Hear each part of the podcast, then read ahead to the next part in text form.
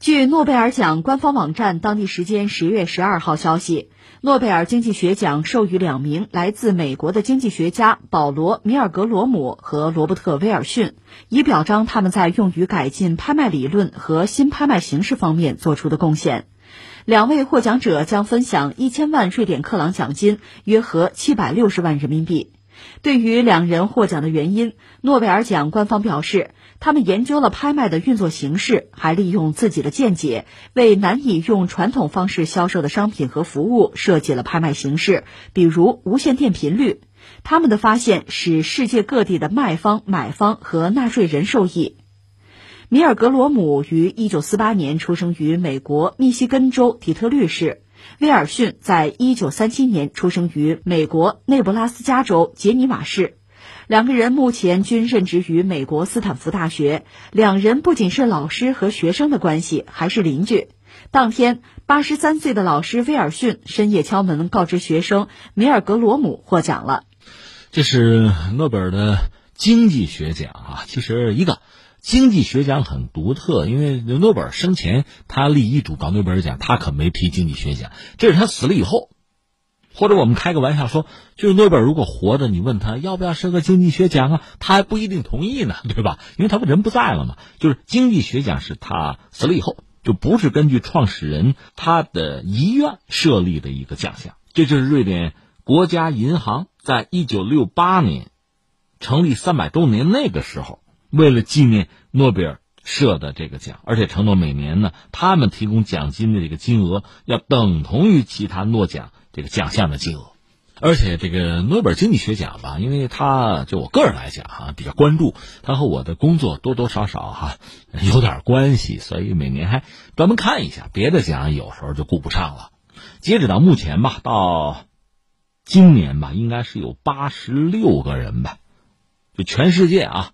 前前后后有八十六个人拿到过经济学奖，当然，作为这个媒体同行，很多人愿意从这拿奖啊、获奖者这身上去找段子、找故事。呃，这回这个事儿确实就很有戏剧性了。我们分三点说吧。第一点，先说这个戏剧性在哪儿啊？这次获奖的是两个人，这两个都算美国人吧。一个叫罗伯特·威尔逊，他本身老头啊，八十多、八十三了，他是斯坦福大学的一个教授。他研究啊，教学涉及到市场设计、定价、谈判，还有这个有关产业组织，还有信息经济学的相关内容，这是他研究教学的范围。他是产业组织理论早期代表人物之一，他在价值理论啊、市场设计等等领域呢是有突出贡献的。这是这位罗伯特·威尔逊。另外，他的邻居也算他学生，叫做保罗·米尔格罗姆。是斯坦福大学的一个教授，是在拍卖理论和机制设计领域是有声誉的，是在全球拍卖领域还有产业经济学界最知名的人物之一吧。所以你看，他们算是邻居，也算是师生的关系吧，也算是同行。而且这是都拿了奖，这确实很有意思，也很巧吧。但是有趣在哪儿呢？那个威尔逊，诺奖委员会找他是容易找到，最逗的就是那个米尔格罗姆，没他电话号码，找不着这人。又得通知他获奖，怎么办呢？就由这个邻居这老爷子跟媳妇儿半夜去敲邻居的家门。你白天找不着，联系不上啊，就半夜，威尔逊夫妇呢去找这个米尔格隆，而且人家里有这个监控有摄像头，把这一幕还拍下来，非常搞笑啊。这边就敲门，摁门铃，那边都睡了，一开始也没反应，这边一直就摁喊保罗啊。过了一会儿，那边才接这个话啊，谁啊我。邻居对门老师，你获奖了诺贝尔奖，但人那个委员会联系不上你，没你电话，我们就把你手机号给人家了。那边一听啊，我获奖了，哎呀，这边老头夫妇就嘱咐人家接电话啊，接电话啊，哎，就这个。所以这个事儿的段子就是 这么个段子。你说这这么大的学问家是吧？家里没电话，或者说别人都不知道他们家号码，这也挺神奇哈。可能人家真是搞学问，圈里有名，圈外哈很少有人能联络到吧？高人啊，都这样。我至今也听说有些这读书人手机啊，不是不用，一天基本上不用，不在身边带着，可能每天只有非常短的时间处理一下手机上的这个信息啊联络。有这样的人啊，有个性哈。呃，这放在一边。总之，这是个段子了哈。以后可能再过若干年，这就后人津津乐道了。这放在一边。第二，我们就说他们这点事儿哈，是拍卖理论。你比如去年拿诺奖的，我记得应该是关于贫困问题吧。你还真别说，我们扶贫攻坚今年决战决胜了。这我们不拿诺奖，他们有人搞这个。贫困的研究吧，是去年的诺奖，今年这是所谓拍卖理论。你说这玩意儿也拿奖，这个是不是？我看很多人评论说诺奖不过如此，也不能这么说吧，因为大家可能各自的标准不一样。说到底呢，你要奖励在经济学领域或者对国计民生有贡献的吧，可能诺奖委员会认为他们这个拍卖理论就是有贡献吧。如果你要说一定要找出贡献理由，也有，因为拍卖理论用途很广泛。确实也关系到国计民生。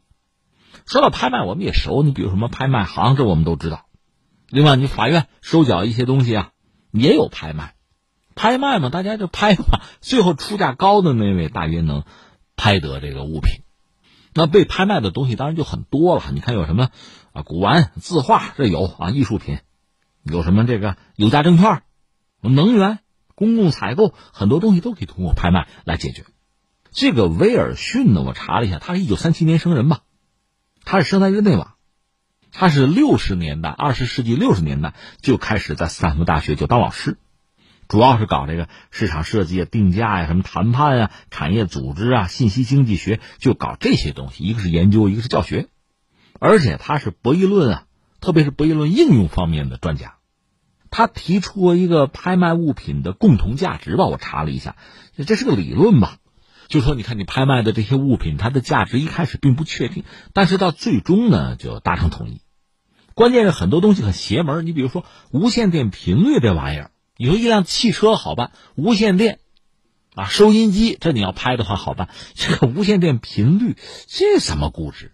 它的价值你怎么定？另外，你比如说特定区域内这个矿物，它的数量你怎么定这个价值？威尔逊就研究这个东西。他提出理性的竞标者呢，倾向于把竞标价格设置低于共同价值。他甚至还提出了一个概念，叫什么叫赢家诅咒？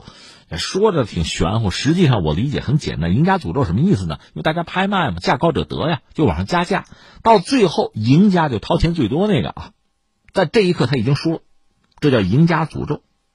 因为拍卖之中呢，胜出者这个出价往往啊。是超过一件物品的内在价值或者真正价值，而你这个拍卖的价值和内在价值之间，这不有个落差吗？这是由不完整的信息啊、出价人的情绪或者其他一些主观因素造成的，等等等等。呃，我只能跟你说，这是我看到的他的一些理论吧，一些这个思想，简单和大家分享一下。反正我表述的这几句话，他因为这几句话就拿了诺奖呢，那这诺奖恐怕也真不值钱，是吧？另外还有一个米尔格罗姆，他是制定了一个。拍卖理论，他提出了共同价值，提出了不同投标人之间的私人价值，分析了多种拍卖形式的出价策略。他就说，当出价者在出价过程之中啊，了解彼此的估价价值的时候，这种格式将给卖者带来更高的预期收益。这简而言之啊，扯了两句，他们在自己的这个圈子里啊，理论圈子里啊，学术圈子里呢，都是鼎鼎大名的人物吧。而且我理解他们的理论，如果真有价值的话，一个确实是对现实世界，就是拍卖这个行当啊，这个行业会产生非常大的影响。另外呢，可能触类旁通，现在有词叫跨界嘛，就这些理论用在类似拍卖这样的这个场景之中，可能也会有指导意义。我的理解是这个。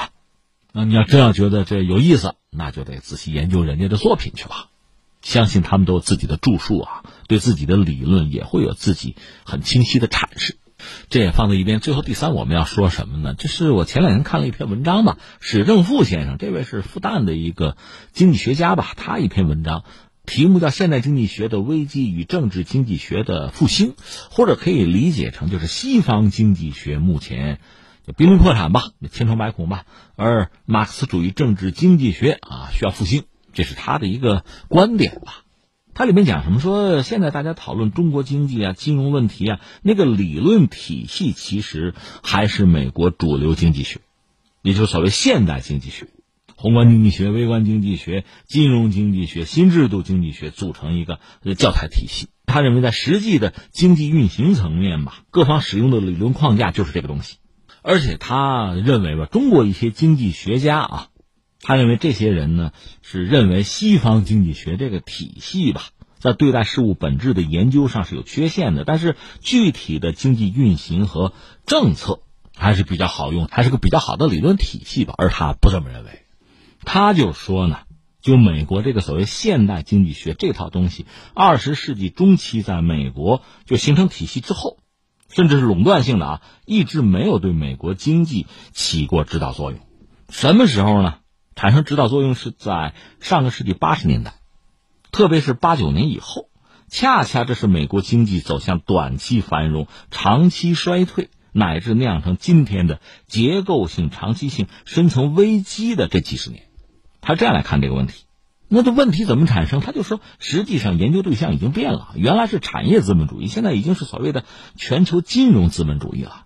所以在他看来呢，就是传统的这个西方经济学，特别是美国这个所谓现代经济学这套体系，是出了很大的问题。而他认为应该复兴就政治经济学。他这个态度也是见仁见智吧。那你看现在诺奖从经济学这个角度讲，讲今年这是讲的拍卖理论吧，他还是在西方经济学。这个基础之上，在某一个领域啊，某一个分支上的一个进展或者说一个成果，还是这样的。但确实，我们也要问一句啊，西方经济学发展至今，我们确实还是要问一下，他对就是各个经济体啊，包括西方，包括全球范围内非常多的经济体，你知道作用怎么样啊？大家听了你之后，是不是确实国泰民安啊，国富民强啊，是有经济社会的发展啊？还是相反，确实存在这个问题？那就是说，理论还是要有实用的、实际的价值。包括这次获奖的这个拍卖理论，它对全球的就拍卖这个领域啊是有影响、是有推动的、是有拓展的。那它就不只是学者的自娱自乐，它的价值、它的意义和作用，这个世界是能够体会到的。那翻回来，我们再说，那中国呢？这几十年改革开放的实践吧，经济社会发展取得长足的进展，这个大家都看到。所以很多人讲啊，下一个经济学奖应该在中国出啊，不管说是扶贫这个层面，扶贫攻坚，还是经济社会的发展，非常多的领域啊，我们确实也应该思考这样一个问题。那这个发展本身呢，是没有超出某些经济学理论的描述呢，还是完全已经另辟蹊径了？我们在这些领域应该很好的，就是确实要回顾一下、总结一下，要拿出一些结论。在理论上，在学术上，应该争取有一些突破。这倒不简单的，仅仅是想去拿什么诺奖，因为那只是一个奖。即使你拿了这个奖，它也不足以用来肯定和概括中国在经济领域的发展这样巨大的成就。但是，作为经济学人，作为学者，倒真的是有必要通过这个理论研究啊，概括总结我们在这些领域的这么多年的成就啊，包括我们的经验和教训。特别是在如今这个时代，大家都想，确实有越来越多的不确定性。你有你的安排，世界自有安排。面对巨大的不确定性，我们用什么样的理论继续指导我们的经济上的发展？这些工作确实有人要做。